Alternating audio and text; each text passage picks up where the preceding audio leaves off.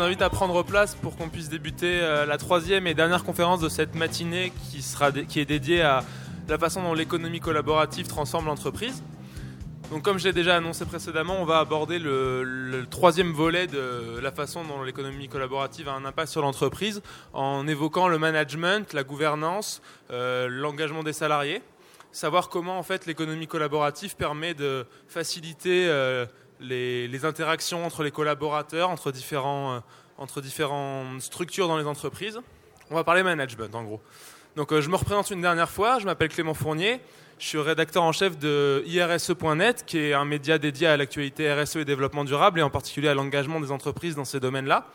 Euh, et aujourd'hui, je vais être accompagné par euh, quatre experts des questions de management euh, collaborative et, du, collaboratif en général, que je vais laisser se présenter chacun assez rapidement pour qu'on puisse passer au cœur du débat. Bonjour à tous. je me nomme Alexandre Boyer. Je dirige plusieurs, plusieurs entreprises. J'entreprends depuis 21 ans. Et la particularité de mon parcours sur toutes ces années-là, c'est d'avoir utilisé des modèles managériaux assez différents. Et euh, j'ai beaucoup échoué, mais je vais partager euh, quelques échecs et quelques réussites quand même. J'ai quand même raté quelques, quelques-uns de mes échecs. Voilà, et je travaille donc pour la société qui s'appelle Spindle. On aide les entreprises à, fonctionner avec ces nouveaux modes de fonctionnement. Bonjour à tous. Allô?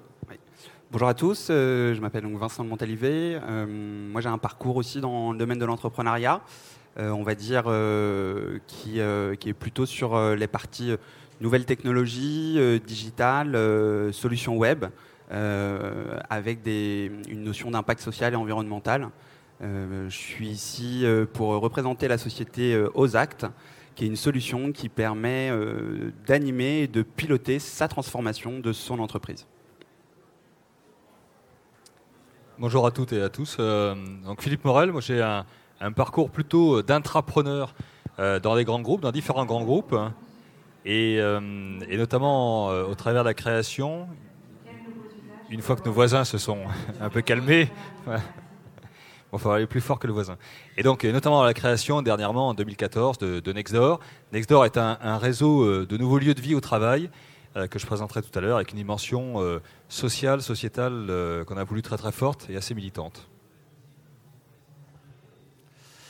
Bonjour à tous, je suis Pierre-Emmanuel Grange, je suis le fondateur de l'entreprise sociale Microdon. Donc Microdon, vous, avez peut-être vu certains de nos dispositifs comme l'arrondi, l'arrondi à la caisse ou sur les terminaux de paiement électroniques ou sur les bulletins de salaire. Euh, on est présent dans une quinzaine d'enseignes de distribution euh, plutôt spécialisées, dans 2500 magasins. Et euh, c'est la possibilité voilà, pour un, citoyen d'arrondir ses achats et de donner quelques centimes à une association de solidarité. Et on a également un dispositif donc, de, mobilisation collaborative dans les entreprises basé sur un principe de micro-don sur salaire qu'on a mis en place dans à peu près 300, 300 entreprises. Voilà, on a chaque mois à peu près un million de microdonateurs euh, en France. Merci beaucoup pour cette présentation. Euh, donc on, pour, pour, introduire un peu cette conférence, euh, ce que j'aimerais dire, c'est que l'économie collaborative, on voit très bien ce que c'est quand on parle de, de, nouveaux marchés, de marchés émergents, de consommateurs qui échangent leurs perceuses, euh, qui, euh, qui, échangent leurs appartements, qui échangent leurs voitures. Mais on voit beaucoup moins le rôle que peut jouer le collaboratif au sein des entreprises, dans la gouvernance, dans le management. Et je voudrais savoir si vous, vous pensez que aujourd'hui, ça a un rôle à jouer important pour les entreprises d'introduire du collaboratif dans la façon dont ils gèrent euh, à la fois leur process interne, euh, l'engagement de leurs salariés, leur management, et si en même temps vous pouvez en profiter pour dire comment vous, vous répondez à cet enjeu euh, par votre activité. Donc s'il y a quelqu'un qui veut commencer, n'hésitez pas à prendre la parole. Normalement, il y a presque un micro par personne, mais je vais faire passer si quelqu'un veut commencer. Allez-y. Allez-y, allez-y. Oui, alors juste, ça peut vous paraître surprenant, mais nous, on a donc un projet entrepreneurial comme Nextdoor, on l'a créé pour ça. C'est-à-dire que une entreprise, c'est un corps social. On l'oublie souvent, mais euh, trop souvent d'ailleurs, mais euh, il y a donc une mission sociale qui lui est apportée. Dans ce projet entrepreneurial, il y avait deux objectifs fondamentaux euh, qu'on conserve maintenant depuis 2014 et qu'on va déployer encore plus fortement. d'une part, redonner du pouvoir d'achat aux entreprises, et d'autre part, redonner de la joie de vivre aux collaborateurs. Alors ça peut paraître assez un peu perché hein, que de dire ça, mais donc du coup, je, fais très rapidement, ce qu'on a fait, c'est qu'on a ouvert différents lieux de vie. On y accueille, entre guillemets, des colocataires, hein, de façon très accessible, financièrement parlant, et de façon très humaine, notamment en termes de management. L'impact dans, nos bâtiments, dans nos lieux de vie, nous avons euh, une règle, c'est trois tiers. Un tiers de, freelance, d'indépendants, euh, de coworkers, donc c'est entreprises unipersonnelles, un tiers de, TPE, de PME et de start-up, hein, entre 5 et globalement 5 et 25 personnes, et puis un petit tiers d'entreprises, de grandes entreprises ou d'équipes projet. Et en fin de compte, en termes de management, euh, ce qui est, vraiment euh, extrêmement euh, nourrissant, c'est que c'est la mixité, mixité des tailles d'entreprise, mixité des profils des collaborateurs, des secteurs d'activité, qui crée finalement la richesse à l'intérieur même de ces écosystèmes. Et, qui transforme les, personnes. Alors, moi, je n'ai pas de bureau. Je vis avec mes clients, en l'occurrence dans les espaces de, coworking, et en permanence, j'en veux la question, mais un, pourquoi tu es là? Qu'est-ce qui t'a fait venir? Premièrement. Et puis deuxième point, pourquoi tu restes? Et ça qui est vraiment ce qui a fait venir, on connaît les conditions économiques, l'accessibilité, la facilité, euh, le zéro risque, hein, je grandis, je maigris, etc. Mais le plus important, c'est pourquoi tu restes. Et on n'a pas de départ, ou très très peu. Hein. Euh, c'est inférieur à 5%. Vous voyez, et, ça, on ne l'avait pas imaginé au départ. Pour quelle raison? Il y a, cette atmosphère de vie au travail, je peux vous le dire, le recul qu'on a, je vous partage, ce sont des convictions, c'est qu'on voit des gens malheureux qui arrivent euh, qui sortent, entre guillemets, de grandes entreprises ou d'univers un peu plus rudes, un peu plus acides, comme on dit, qui viennent nous voir, qui viennent s'immerger, et vous ne pouvez pas, nous-mêmes on ne l'avait pas imaginé, voir de quelle façon ça transforme leur comportement, ça transforme leur vie professionnelle et ça transforme même leur mode de, et surtout même leur mode de management à l'intérieur de l'entreprise comme à l'extérieur, de, donc entre les entreprises. Et, là, c'est là où on voit toute la puissance du vivre ensemble. Ça vous paraît encore une fois euh, difficile à appréhender comme ça dans une salle de, conférence, mais quand on le vit au quotidien avec nos clients, hein, notamment j'ai toujours en tête un client, je terminerai par ça, un client qui me dit mais finalement euh, pourquoi je reste? C'est simple, moi j'ai ma maison du soir, c'est ma maison personnelle, j'ai ma maison du jour, c'est Nextdoor. Quand un client vous dit ça, pas quelqu'un qui vous doit quelque chose, c'est pas ça, c'est un client. Il vous dit j'ai ma maison et c'est ma maison, c'est à moi. Il se sent chez lui. Là, ça change tout. Oui, je, voulais. Alors oui, moi je trouve que c'est justement très très des actualités ces sujets-là. On est à une intersection. Euh, l'époque qu'on vit, on passe d'un monde compliqué à un monde complexe. On va devoir voilà, affronter l'incertitude. Ça, c'est la réalité de nos, entreprises aujourd'hui. On ne sait pas ce qui va arriver sur le marché. Il y a des nouvelles technologies qui sortent. Il y a des concurrents. On est dans la mondialisation. Beaucoup d'interactions, pression sociale. Euh, il y a euh, aussi des réglementations. Donc ça, c'est l'univers de nos entreprises aujourd'hui. Et par ailleurs, il y a l'univers des salariés. Euh, on est encore, en ce moment dans la dichotomie euh, patron-salarié. J'espère qu'on en sortira un jour. Euh, et c'est la première fois, je pense, dans, allez, sur les 150 dernières années, que se rencontre une chose, c'est la question de l'autonomie. C'est-à-dire que l'autonomie est un besoin fondamental de l'être humain. Je pourrais en parler un petit peu plus tard si ça vous intéresse. et par ailleurs, l'entreprise commence à avoir besoin de cette autonomie-là pour affronter l'incertitude. Donc c'est la première fois, en fait, l'intérêt finalement du salarié, donc un besoin vital des et Ryan, deux chercheurs qui ont, prouvé qu'un des besoins fondamentaux de l'être humain, c'est l'autonomie. Euh, donc ça, c'est un besoin pour être heureux, hein, pour être très concret. Et par ailleurs, il y a un besoin aussi dans l'entreprise, aujourd'hui, de profiter de cette autonomie pour s'adapter à l'incertitude et déployer tous les talents de l'entreprise. Là, on est dans une époque où les deux se rencontrent, et il y a plutôt intérêt à peut-être revoir nos modes managériaux qui ne sont pas vraiment basés sur l'autonomie. Je pourrais en parler aussi un peu plus tard si vous le souhaitez. Euh, alors nous, on pense chez, chez Ozact en effet que euh, le, collaboratif est essentiel pour euh, le succès des programmes de transformation dans les, dans les entreprises. S'il n'y avait pas ça, en fait, la transformation de l'entreprise ne pourrait pas être aussi efficace qu'en mettant en place des dispositifs collaboratifs. En fait, concrètement, comment, comment ça se, met en place euh, à travers la, solution. En fait, chaque collaborateur de l'entreprise va avoir un, programme d'action euh, opérationnel à mettre en place par rapport à euh, la stratégie de transformation de, l'entreprise. Donc c'est un, parcours spécifique à chaque collaborateur qui va être relié à une mesure d'impact pour identifier les mesures de progrès de l'entreprise à travers chacun des collaborateurs. Les tableaux de bord permettent du coup de mesurer si on progresse ou pas en fonction des objectifs qui sont fixés par l'entreprise. Et on a tout un espace de collaboration où on va voir les engagements qui sont pris par les différents collaborateurs et ainsi euh, générer de l'engagement. Euh, pour donner un exemple très concret, on, est déployé par exemple chez, Maison du Monde, et j'en parle parce que euh, Microdon est aussi chez, Maison du Monde. L'ensemble des, responsables de magasins dans le cadre du projet pilote. Par exemple, je suis responsable du magasin de Lille, je vais voir que tel autre responsable de magasin de je sais pas, de, Marseille va, euh, euh, donc c'est des actions assez opérationnelles du type euh, vérifier que la, chaleur d'une porte coulissante, ce qui permet de, réchauffer le, magasin, est bien fixée avec des gestes à faire pour voir s'il n'y a pas de déperdition de, chaleur. Et c'est des choses qui vont du coup être partagées dans le réseau de l'ensemble des magasins. On va se dire, bah tiens, s'il l'a fait, moi aussi, je peux le faire.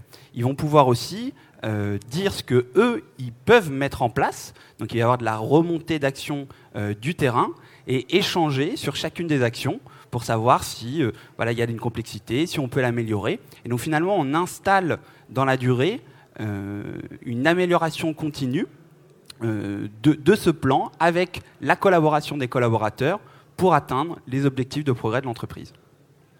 Et vous alors Pierre-Emmanuel, le collaboratif important dans le dispositif? Alors nous, euh, pour répondre à, la question, peut-être partager avec vous euh, un certain nombre de pratiques collaboratives qu'on a mises en place euh, chez, chez Microdon, assez concrètes, qui vont un peu illustrer ça. donc nous, on, on fait partie de ce qu'on appelle l'économie sociale et solidaire. donc on a l'agrément ESUS, donc d'entreprise sociale et solidaire, avec des principes de gouvernance participative assez forts. En fait, on a un comité de salariés, euh, donc il faut être salarié euh, de un peu plus euh, de un an pour faire partie du comité de salariés, qui va élire un représentant. Ce représentant va être au comité de surveillance de Microdon avec tous les actionnaires. il a le même poids et les mêmes le même poids que n'importe quel autre euh, euh, de, nos actionnaires. Euh, les salariés vont pouvoir y participer à, l'élection des dirigeants de l'entreprise. Donc j'ai beau avoir créé Microdon, peut-être que demain mes salariés voudront un autre dirigeant que moi la tête de Microdon. et donc on, a choisi aussi nos actionnaires. on aurait pu imaginer prendre des actionnaires un petit peu classiques et on, voulait des actionnaires qui comprennent un peu nos sujets et donc, on est allé euh, vers ce qu'on appelle la finance euh, solidaire. Donc, la plupart euh, des financeurs solidaires sont souvent des, fonds issus de l'économie sociale et solidaire, donc ils comprennent assez bien ce type de gouvernance participative. notre plus gros, notre plus gros actionnaire, c'est la Maïf, c'est une mutuelle. Euh, donc voilà, ça c'est une première pratique de, gouvernance participative euh, qu'on a, donc euh, l'élection des dirigeants de l'entreprise par les salariés et cette grande ouverture, grande transparence qu'on a vis-à-vis de tous nos salariés, puisqu'ils ont accès à toutes les informations financières possibles et inimaginables de Microdon. Ils sont au board, au comité de surveillance de Microdon, on fait un budget participatif, etc. une autre pratique, c'est, et je pense qu'on le voit de plus en plus éclore, c'est que, bon, comme toutes les entreprises, on utilise beaucoup d'outils euh, collaboratif. Euh, euh, voilà, vous devez tous à peu près connaître Slack, Asana, etc. Et nous, on a un, véritable besoin parce qu'on a beaucoup de salariés qui sont en télétravail. On a chacun de nos salariés qui pratiquement une fois par semaine fait une journée de télétravail et on a quatre salariés sur 20 qui sont ne sont pas dans les mêmes locaux que nous. On a une qui est à Toulouse, un qui est à Bordeaux, un qui est à Lyon et même une qui est en Nouvelle-Calédonie. Euh, avec 12 heures, 12 euh, heures de décalage. Euh, mais voilà, c'est des salariés qu'on a accompagnés dans leur envie personnelle de, de, travailler un peu autrement. Et on a une vraie relation de confiance. Et on le voit, je pense, dans la performance de, de, de nos salariés. Ce, ce niveau de, de, confiance fait que voilà, ils sont, ils sont totalement engagés. Et troisième pratique, tous les six mois chez Microdon, enfin, Microdon est animé par deux, dynamiques. Une dynamique euh, qu'on appelle de run et une dynamique de build. Donc, la dynamique de run, c'est, on, l'a toute dans chacun de nos entreprises, bah, on analyse les indicateurs clés euh, d'entreprise, de croissance, etc. Et on a une dynamique euh, de, build qui est de ne pas perdre de vue les objectifs de transformation qu'on s'est donnés dans l'entreprise. Et tous les six mois, tous les salariés et les stagiaires de Microdon se réunissent et réinventent un peu l'entreprise. On, on, reparle de notre vision, on reparle de nos objectifs à trois ans, à, à un an. Et on définit dans six mois quels vont être les 5 à 10 grands axes stratégiques de transformation. Et pour chacun de ces axes, on va définir des résultats que les salariés vont euh, déterminer et les salariés vont s'approprier euh, ces résultats et ils vont s'engager à porter ces résultats. Donc on a, on a vraiment cette dynamique de transformation qui est euh, collaborative, participative. on ne décide pas seul de la stratégie de l'entreprise, on la construit ensemble avec les salariés alors, du coup, au-delà de l'aspect euh, un peu terme à la mode, méthode agile, gouvernance participative, est-ce qu'on sait vraiment si ça marche? C'est-à-dire si au final euh, vos salariés qui sont euh, souvent en télétravail, qui sont parfois chez Nextdoor, dans les entreprises que vous accompagnez l'un et l'autre, est-ce qu'on voit des résultats? Est-ce qu'on peut les mesurer en termes d'engagement, en termes de productivité Est-ce qu'il y a des résultats mesurables? Je ne sais pas si un de vous veut commencer. Alors c'est assez compliqué. Alors, moi j'ai accompagné mes propres entreprises pendant, pendant 20 ans. J'accompagne d'autres entreprises dans ce processus-là. Euh, pour donner un ordre de grandeur, j'ai une de mes entreprises est dans l'informatique, donc du développement logiciel.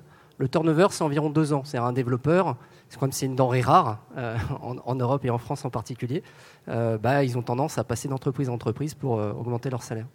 je peux vous donner, c'est difficile à mesurer, mais une première donnée que moi j'ai pu mesurer, c'est que le turnover de deux ans, euh, dans les boîtes que je dirige, c'est 0%. C'est-à-dire quand on rentre, donc il faut se méfier quand on rentre chez, euh, dans ces entreprises-là, quand on rentre, on n'a pas envie d'en ressortir, c'est un petit peu comme chez Nextdoor. Donc 0% de turnover dans une entreprise où généralement euh, bah, on garde un développeur deux ans. sur les témoignages que j'ai pu récupérer des clients que j'accompagne, qui sont plutôt des grosses structures, assez compliqué à mesurer, mais les retours qu'on a, c'est plutôt le bien-être. Ça, c'est des choses qui remontent en disant, OK, on est parce qu'on n'a pas tout à fait posé la question de l'autonomie, mais pour pouvoir collaborer, bah, il faut avoir la capacité de, de, décider seul et de décider avec les autres. Donc ça pose ces questions-là. Euh, donc le bien-être déclaré, c'est le mieux que j'ai aujourd'hui. Euh, et alors ça, c'est un effet euh, rebond. Je ne pense pas que c'est l'effet principal de, favoriser le participatif et le collaboratif. C'est la performance. Mais alors c'est un grand mot. Moi, je ne mise pas là-dessus. Je mise sur une meilleure collaboration, une meilleure prise de décision, un meilleur engagement et il s'avère que ça a des implications sur la performance. Mais pas, je ne pense pas qu'on puisse avoir comme but recherché. D'ailleurs, au départ, quand on passe dans ces modes-là, très honnêtement, on perd en performance. On apprend à collaborer, on apprend à prendre des décisions ensemble, on apprend à s'écouter, au-delà du consensus, qui est le, pire processus de décision que je connaisse. je pourrais en parler aussi des heures. Euh, voilà, donc il y a, voilà quelques résultats que j'ai pu voir hein, et que je vois tous les jours euh, au quotidien. Alors nous, en termes de, résultats, euh, on, a, on a déployé euh, aux actes chez McDonald's France. On a un retour d'expérience que ça fait plus de 7 ans euh, que la solution est, déployée dans les 1300 restaurants McDonald's France. alors eux, leur projet de transformation, c'était la transformation dans le développement durable. Donc ils pilotaient comme indicateur de, de performance une consommation d'énergie, donc d'électricité, des consommations d'eau euh, des volumes, des tonnages de, déchets. Et euh, ils avaient donc des, pratiques métiers euh, très concrètes à, mettre en œuvre, qui à la fois remontaient des différents restaurants, qui, descendaient donc par l'équipe de management. Et donc, ils collaboraient pour, pour, pour s'améliorer et, changer leur comportement en vue d'atteindre les, les, objectifs de de réduction d'économie d'énergie. Et euh, donc le résultat, euh, là au bout de, de 7 ans, ils, ont économisé euh, plus de 45% de leur émission de gaz à effet de serre, avec un, avec un ROI au final de plus de, de 40 millions d'euros. Donc c'est des choses qui, qui, marchent très bien et, et qui, qui, on espère, va de plus en plus se répandre dans les, dans les grandes entreprises. Oui, alors de façon peut-être très concrète, encore une fois, hein, sur, euh, sur le développement Nextdoor. Nous, on a 8 sites aujourd'hui. Enfin, le 8e à Saint-Lazare, euh, Gare Saint-Lazare ouvre euh, en décembre. Ça représente à peu près 4500 clients colocataires. Et ce que l'on peut voir en termes de, on appelle ça des KPI, enfin, d'indicateurs. Hein. Et encore une fois, on fait un chemin. Nextdoor, pour nous, c'est un chemin. Donc, un chemin d'expérimentation permanent avec nos clients. Je le disais tout à l'heure, on a un, taux de départ extrêmement faible. Donc ça, c'est déjà un premier indicateur. Il faut comprendre ensuite, on rentre dans le détail. Quand on rentre dans le détail, on voit aussi la croissance des entreprises. C'est-à-dire finalement, au-delà du fait de rester, est-ce qu'elles grandissent avec nous d'une part? Et là, effectivement, on est surpris. C'est pas vrai pour tous les acteurs. Et on voit un taux de croissance quand même assez significatif. On se rentre dans le détail avec le chef d'entreprise. On dit, mais finalement, est-ce que, euh, pour quelle raison tu grandis? Euh, Qu'est-ce qui t'a aidé à grandir? Est-ce que nous-mêmes, d'ailleurs, on a joué notre rôle pour t'aider à grandir, etc., etc.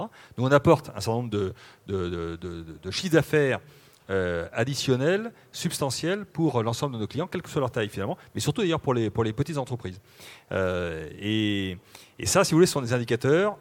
On voit bien, alors il y a un dernier indicateur qui est quand même plus humain, c'est dire, finalement, c'est assez basique, hein, vous voyez, chaque, euh, chaque colocataire, collaborateur d'entreprise, etc., qui, est abonné chez Nextdoor, a euh, son badge. Plus qu'un badge, c'est votre carte de crédit personnelle.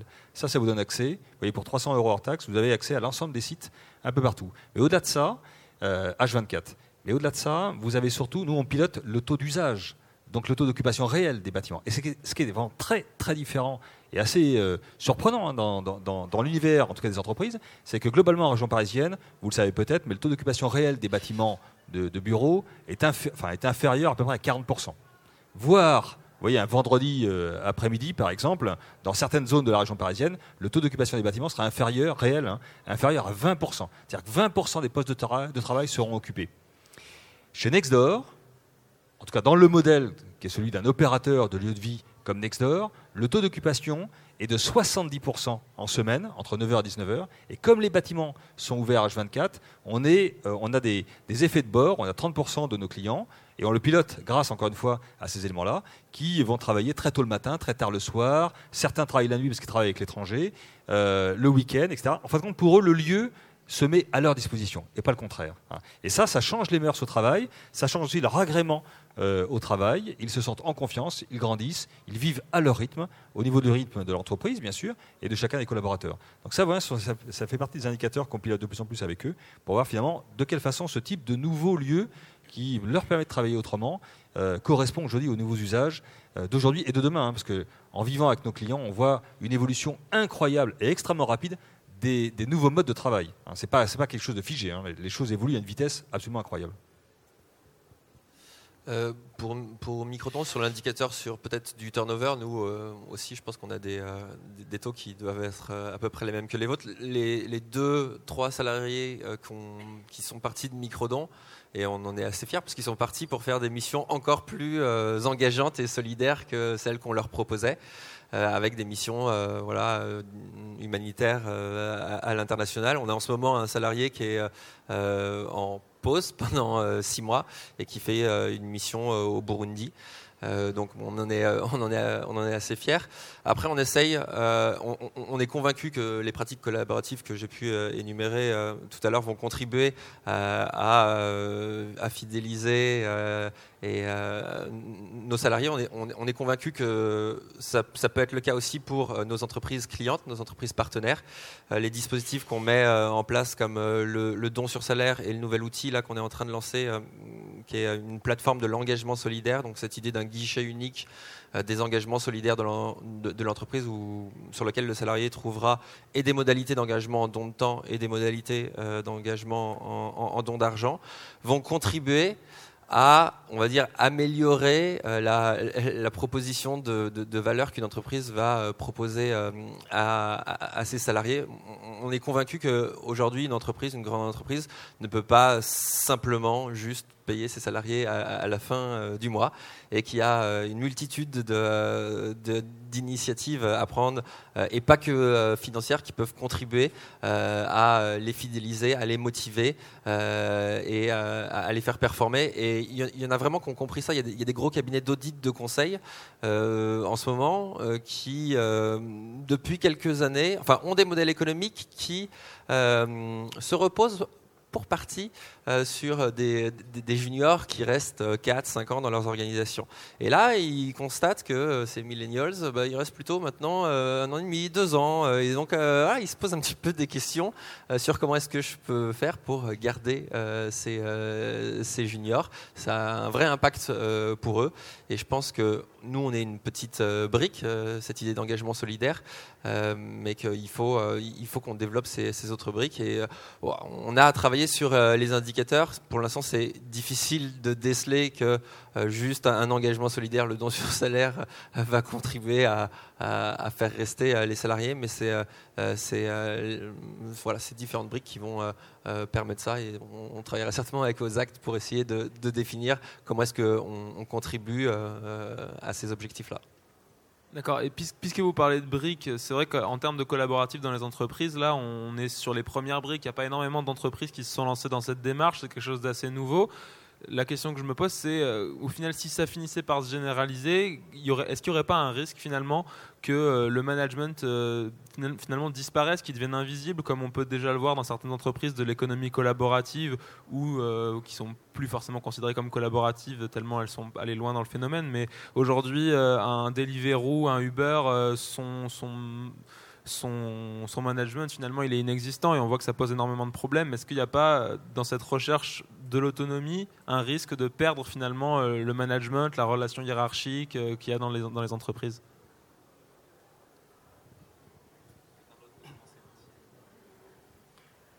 Alors, euh, une façon de répondre peut-être à ça, c'est vrai que, encore une fois, je disais, hein, c'est vraiment un, chemin, une accélération incroyable qui est en train de se faire, et donc dans tous les registres, et notamment en termes de management. Nous, on a deux métiers en fin de compte. Je voulais pas trop en parler parce que pas être confusant, mais notre premier métier, c'est de créer un, réseau de nouveaux lieux de vie. Donc là, en plus, on a un autre grand groupe qui, a, procédé à une augmentation de capital Nexor cet été, le groupe Accor. Et donc, euh, effectivement, on va accélérer et on a l'ambition d'ouvrir 80 sites en Europe, là, sous, euh, deux ans, deux, trois ans. Mais finalement, c'est notre premier métier. Et finalement, ce n'est qu'une toute petite partie de notre métier. Notre second métier, pour répondre à la question, c'est nous ce qu'on appelle, à notre niveau, hein, l'annexdorisation de l'immobilier, l'annexorisation des entreprises. Et euh, pourquoi on, s'est lancé, on a initié ça? Parce que énormément de grandes entreprises, pour le coup, venaient nous voir en disant, mais écoutez, en synthèse, on doit euh, se réinventer, on doit réembarquer les collaborateurs, on doit faire des économies, on doit devenir agile, on doit faire tomber les frontières, on doit réinventer le management, etc. En synthèse, on est paumé. Et donc, avec ces entreprises, euh, on, a créé un processus finalement où on vient chez elles, alors elles-mêmes immergent chez nous un certain nombre de collaborateurs, soit de façon nomade, soit de façon plus, plus permanente, hein, avec des projets, etc. Mais surtout nous, on va chez elles et là, on vient travailler avec elles sur l'intégration des nouveaux modes de travail, comme on l'a fait pour, ou comme on le fait en permanence pour, euh, le réseau Nextdoor euh, avec nos clients, avec nos 4500 clients colocataires, eh bien, on vient intégrer les nouveaux modes de travail, travailler avec eux finalement, en respectant leur ADN. On n'est pas en train de faire un, un Nextdoor bis, c'est pas ça. Hein. On vient travailler avec l'ensemble des équipes. Et là, on a commencé notamment avec TF1, 3000 hein, collaborateurs. Euh, et on a travaillé avec les 3000 collaborateurs depuis 10 mois. Intégration des nouveaux modes de travail, d'une part. Transformation du lieu de vie. Comment on fait un lieu de vie dans un bâtiment tertiaire traditionnel euh, troisième point, digitalisation du bâtiment. Comment on rend nomades les collaborateurs Parce que nomade, derrière ça, c'est l'autonomie. Comment on les rend autonomes à l'intérieur et, le quatrième point, c'est l'animation. C'est-à-dire comment on redonne de la vie finalement à l'intérieur d'une entreprise euh, jusqu'à présent très structurée, très hiérarchisée, comme beaucoup de, grandes entreprises d'ailleurs. Donc, et ça, ce principe de l'exorisation, aujourd'hui, il touche toutes les entreprises. Pourquoi? Parce que, et notamment les grandes, toutes les grandes entreprises doivent réinventer leur modèle d'affaires. Toutes. Il n'y en a pas une qui a un modèle d'affaires qui soit sec. Donc là, depuis, euh, on va dire 3-4 ans, elles sont toutes en train de se rendre compte qu'elles doivent évoluer à une vitesse incroyable. Et vous le disiez tout à l'heure, je rejoins ce que, tu disais tout à l'heure, hein, c'est, ça ne vient pas d'en haut. C'est pas en haut qu'on va déterminer quel est le nouveau modèle d'affaires euh, de demain ou d'après-demain d'une grande entreprise, ou les modèles d'affaires.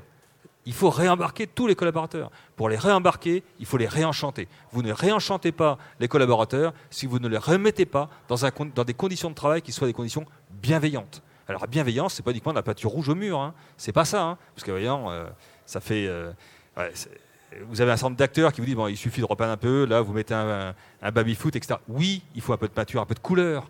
Oui, il faut un baby-foot parce que c'est un lieu de convivialité, mais pas que ça.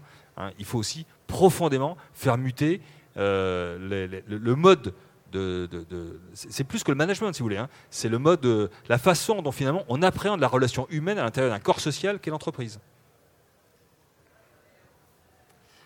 Moi, je, je, vais mettre les pieds dans le plat sur la question de l'autonomie, puisque on parle de hiérarchie. Euh, l'autonomie dans la, je vais être caricatural, mais dans la tête d'un manager, ce serait pas mal que tu fasses ce que je veux sans que j'ai besoin de te le dire et de la manière que je le veux. Ça me ferait gagner du temps en fait. Euh, ça peut être une vision de l'autonomie. Euh, la vision de l'autonomie, enfin, juste qu'on en prenne conscience, je mets les pieds dans le plat. L'inverse de l'autonomie, ça s'appelle subordination. L'autonomie, c'est je prends les décisions, j'agis, j'assume. La subordination, c'est quelqu'un d'autre prend des décisions que j'exécute. Donc effectivement, dès lors qu'on met en avant l'autonomie, on met en avant deux choses la question de la subordination et, pas forcément la question de la hiérarchie. je ne vais pas rentrer dans le détail, mais hiérarchie, subordination, c'est pas tout à fait la même chose. Dans des grands groupes, évidemment, il y a une hiérarchie. On n'agit pas tous au même niveau. Par contre, on n'a pas forcément besoin de la subordination, d'avoir à donner des ordres en tant que tel. Euh, quand vous êtes dans la rue avec des amis, euh, on ne vous donne pas d'ordre particulier, ça ne vous empêche pas de vous mettre en mouvement. Donc la question de l'autonomie, elle se pose, c'est comment on fonctionne, sachant que la liberté des uns s'arrête au comment celle des autres. Donc il y a vraiment la question, mais comment on fonctionne ensemble si on enlève la subordination, c'est le seul modèle qu'on connaît depuis 150 ans. Hein. Il y en a d'autres. Euh, et la deuxième question qui peut se poser... Ça, n'intéresse pas, visiblement. La deuxième question qui peut se poser, c'est comment on prend des décisions ensemble? Parce que dès lors on se sent autonome et qu'on a une zone d'autonomie, et pour finir, on a une autonomie sur quoi? Parce que dire je suis autonome, ça ne veut rien dire. Si je vous dis est-ce que tu sais euh, conduire un, hélicoptère Est-ce que tu es autonome pour conduire un hélicoptère La réponse est non. Donc on est autonome sur quelque chose et pas en soi. Donc voilà. Euh, oui, ça va révolutionner les modèles, les modèles qu'on a aujourd'hui. Il y a des modèles qui sont plus performants, euh, je pense, hein, évidemment, je défends ce en quoi je crois, que le modèle de subordination qui a marché très très bien dès lors on connaît les entrées, on connaît les sorties, on sait comment transformer les entrées en sorties, un process classique. Bah oui, là la subordination ça marche pas mal. Hein. on n'a pas trouvé mieux. Mais on est dans un monde très très différent aujourd'hui où il y a énormément d'incertitudes. Et donc on ne sait pas ce qui rentre, on ne sait pas trop ce qu'il faut qu'il sorte, on ne sait pas trop comment s'y prendre, en tout cas on s'y prend plus comme avant. Bah là ça marche plus. Hein. La planification du travail ne fonctionne plus. Euh, alors, ce que, je peux vous dire que chez OZAC, c'est que nous, sur la partie euh, comment la, solution de déploiement des plans d'action euh, est mis en œuvre en fonction un peu des modèles de gouvernance des entreprises là qu'on discute, finalement, pour être très concret, nous, dans la solution, en gros, on a la possibilité de permettre à un collaborateur de se fixer lui-même ses objectifs, ou bien d'avoir en effet un modèle plutôt euh, de subordination avec euh, un manager qui va fixer des, objectifs. Donc ça, c'est vrai que nous, notre rôle, euh, enfin par rapport à la, solution, le, déploiement en fonction des modèles de gouvernance, il, doit se faire et on, a assez peu de, pouvoir d'action ou de pouvoir d'agir en tant que OSAC sur la remise en question finalement de ces modèles de gouvernance. En revanche, ce que ce que ce qu'on peut vous partager euh, chez Ozac un peu comme comme philosophie, c'est que on pense que la clé de succès n'est pas tant dans euh, soit euh, le tout collaboratif, soit pas le collaboratif du tout, mais, mais plutôt une alliance des deux. comme je l'expliquais un petit peu tout à l'heure, finalement, ces, ces, plans d'action qui sont déployés dans les programmes de transformation des grosses organisations, ils sont alimentés à la fois par euh, le management, le top management euh, qui fixe un cap de stratégie de transformation, mais aussi par les collaborateurs qui vont euh, contribuer et alimenter des nouvelles actions, discuter entre eux pour faire évoluer le programme de transformation. Donc c'est bien une alliance des deux entre un modèle plutôt descendant, un modèle remontant et un modèle horizontal qui va permettre d'engager justement l'ensemble des salariés dans euh, ce programme de transformation. Si vous voulez réagir bah, non, je pense qu'il y a pas mal de choses qui ont été dites. Non, je... Enfin, nous, juste peut-être sur... On a un peu peur parfois de, de, de, l'économie collaborative et on en voit un certain nombre de, déviances. Nous, euh, avant tout, euh, on, on, pense qu'il ne faut pas aussi oublier qu'il y a ce sujet d'interaction euh, qu'il faut avoir d'humain. Et tu parlais de réenchantement, euh, de réenchantement tout à l'heure.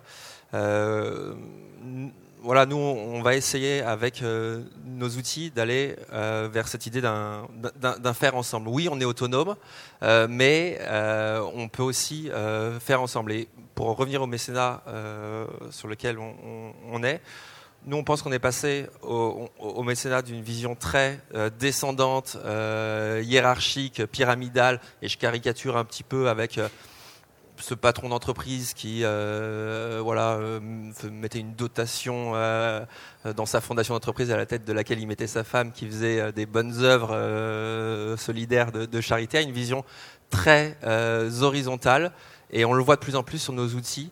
Euh, les salariés vont contribuer à choisir euh, les associations euh, et ensuite il va y avoir cette idée de, faire ensemble.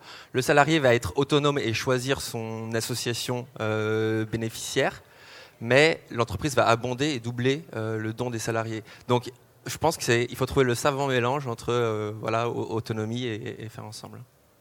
Donc si je résume, remettre du collaboratif dans l'entreprise, c'est remettre de l'autonomie, remettre de l'humain, retisser des nouvelles relations, mais sans oublier euh, la, tout, l'aspect responsabilité et tout l'aspect euh, responsabilité mutuelle. Euh, en tout cas, c'était quelque chose qui était très intéressant à débattre avec vous. On a malheureusement plus beaucoup de temps pour continuer et je ne vais pas avoir le temps de prendre des questions tout de suite. je vais plutôt laisser la parole à Fabrice Bonifay qui est assis dans le public et qui est le directeur RSE et développement durable du groupe Bouygues et le président du C3D, et euh, qui va conclure sur cette matinée euh, et sur la façon dont l'économie euh, collaborative transforme l'entreprise, la bouleverse, bouleverse ses business models, son management et la façon dont elle gère ses ressources, ses déchets. Donc Fabrice, je vais vous inviter à monter sur scène si vous voulez dire quelques mots. Et je voudrais remercier une dernière fois nos intervenants de la journée, donc euh, ici Alexandre, Vincent, euh, Philippe et Pierre-Emmanuel et tous les intervenants de, la matinée, et vous remercier d'avoir euh, suivi cette conférence. Donc je laisse la parole à Fabrice. Oui. Bonjour, bah, tout a été dit. Hein. La seule difficulté maintenant, c'est de faire, alors pour ne pas redire ce qui a été dit, mon expérience de, ces changements de modèle économique, c'est de dire, on n'aura plus besoin de hiérarchie, tout le monde est beau, tout le monde est gentil ça va mettre un petit peu de temps. Euh, je pense que la solution vient des collaborateurs. Ça, c'est ma conviction profonde. Et si la solution vient des collaborateurs, il faut leur laisser la possibilité de s'exprimer. Donc, dans les entreprises, le problème, c'est le management. Si on veut aller vers une économie différente de celle qu'on a connue, qui est donc celle qui est linéaire et qui a conduit à, à ce qu'on connaît aujourd'hui, alors bien sûr plein de choses bien, mais aussi plein de déviances en termes de consommation de ressources, qui aujourd'hui nous conduit à revoir complètement nos modèles, parce que de toute façon, il n'y a pas de plan B il faut qu'on divise par trois nos émissions de gaz à effet de serre d'ici 2050. Je ne suis pas sûr que les, gens non éduqués comprennent ça. Ça veut dire qu'il va falloir tout changer.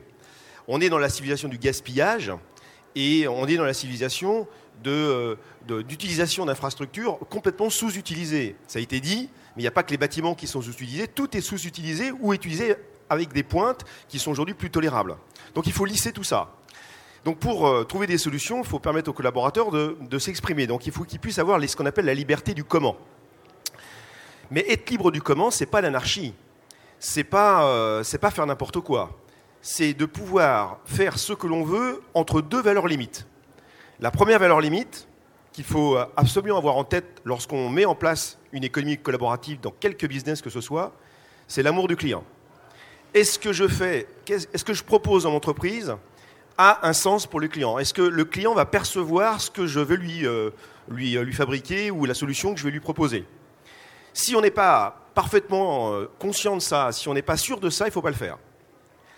Et la deuxième valeur limite, c'est la confiance. L'homme est bon. C'est-à-dire qu'on doit faire confiance a priori et laisser les collaborateurs expérimenter. Et donc pour ça, il faut enlever toute forme de contrôle. Et ça, je peux vous dire qu'il n'y a pas beaucoup d'entreprises qui sont prêtes à ça.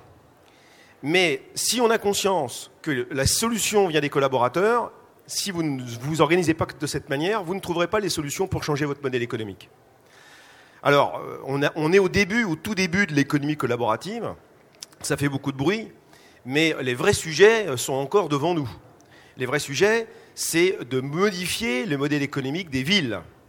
Parce qu'en fait, si euh, on comprend que 70% de la population euh, sur la planète vivra dans une ville dans les années qui viennent, les villes sont des. Sur la scène centrale va débuter la conférence sur les tiers-lieux ou lieux de vie partagés Faut que tu y ailles. dans la ville. Merci.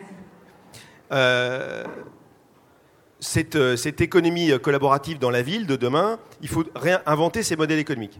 Alors, je vais vous donner quelques exemples. Dans les pays, dans les pays nord-européens, aujourd'hui, euh, euh, l'offre circulaire, c'est-à-dire les données de sortie des uns qui deviennent les données des autres, c'est devenu un modèle économique qui fonctionne et qui permet de faire des économies d'échelle colossales. Ça, c'est aussi un problème de gouvernance. Techniquement, tout le monde sait faire ça. Mais la gouvernance de, nos, systèmes démocratiques aujourd'hui ne sont pas préparés à ça. Et pourtant, c'est là que les économies les plus importantes sont. sont on peut les trouver on peut les trouver dans, cette façon de transversaliser les systèmes de gouvernance dans les villes. Je vous donne un exemple. Sur euh, l'énergie aujourd'hui, les bâtiments et les infrastructures vont progressivement toutes devenir productrices nettes d'énergie. Euh, il y a deux solutions. Soit cette énergie est renvoyée euh, au réseau national, soit elle est partagée dans un îlot, dans un quartier, de manière à ce que les bâtiments puissent s'échanger euh, ce type euh, de service. Un coup, vous avez besoin d'énergie, un coup, vous en produisez, un coup, vous en consommez. Aujourd'hui, le modèle économique n'existe pas. Eh bien, euh, c'est bien un problème de modèle économique et de trouver les acteurs qui vont accepter de modifier des systèmes qui existent depuis des dizaines d'années et qui aujourd'hui aujourd'hui sont à bout de souffle. Si vous prenez l'exemple aussi de l'utilisation des infrastructures, on a aussi aujourd'hui beaucoup de progrès à faire sur le partage de ces infrastructures, mais pas simplement sur les bâtiments tertiaires, sur tout type d'infrastructures. Il faudrait que les infrastructures puissent être livrées à leurs euh, euh, utilisateurs, à leurs propriétaires, avec le mode d'emploi du partage, de manière à ce qu'on puisse rentrer dans une optimisation permanente de toutes les infrastructures. Parce que c'est vrai, les gaspillages aujourd'hui minéraux, les gaspillages de ressources, de matières premières auxquels on assiste, ne sont plus soutenables alors qu'il faut euh, qu'on divise par trois nos émissions de gaz à effet de serre. Donc euh, les modèles économiques ne pourront se transformer que si on innove. Et pour innover, il faut, je l'ai dit, laisser les collaborateurs avoir la liberté du comment et il faut changer les systèmes de management. En gardant ces deux valeurs limites, la confiance, on fait confiance aux gens, mais on leur dit tout ce que tu fais doit être perçu par le client. Et si on arrive à faire ça, on va pouvoir changer le monde. Euh, aujourd'hui, les entreprises euh, du CAC 40, les entreprises du C3D, ont tous, toutes, sans exception, expérimentent euh, sur des niches ces systèmes de modèles collaboratifs et de modèles dans leur, domaine. Et je pense que c'est important d'avoir un salon comme celui-ci pour les mettre en valeur, pour montrer que ça marche, pour montrer qu'on est en train de, de modifier en fait la façon dont les entreprises vont fonctionner dans le futur et donner envie, en fait, donner du sens aux collaborateurs pour leur dire voilà, c'est possible de produire autrement, c'est possible de sortir du système linéaire, c'est possible aussi euh, d'avoir plus d'équité et plus, de, plus de, sens social dans les entreprises et de montrer aussi que les entreprises à mission, les entreprises qui intègrent dans leur raison d'être cette euh, notion du partage et de l'équité, tout en faisant du profit, eh bien, c'est le nouveau paradigme de l'entreprise du XXIe siècle. Donc moi j'ai envie de dire, euh, surfons sur cette vague-là, sachons corriger les déviances de l'économie collaborative, car ça sert à ceux qui aujourd'hui la contestent. Arrêtons de dire qu'il n'y aura plus de hiérarchie, qu'il n'y aura plus de. que ça sera la, liberté totale. Ça, c'est pas vrai. Je pense qu'il euh, ne faut pas passer non plus d'un extrême à l'autre. Je pense que c'est important d'avoir un langage de vérité. C'est important aussi d'avoir de la régulation. Hein, euh, je pense que c'est impossible de, rentrer dans ce type d'économie sans un minimum de régulation, mais la régulation doit être, euh, doit être fabriquée à l'aune de cette nouvelle façon de penser le monde de demain. Voilà. c'est un petit peu confus, mais en tout cas, je pense que vous avez compris le message. Il n'y aura pas de retour en arrière. Merci.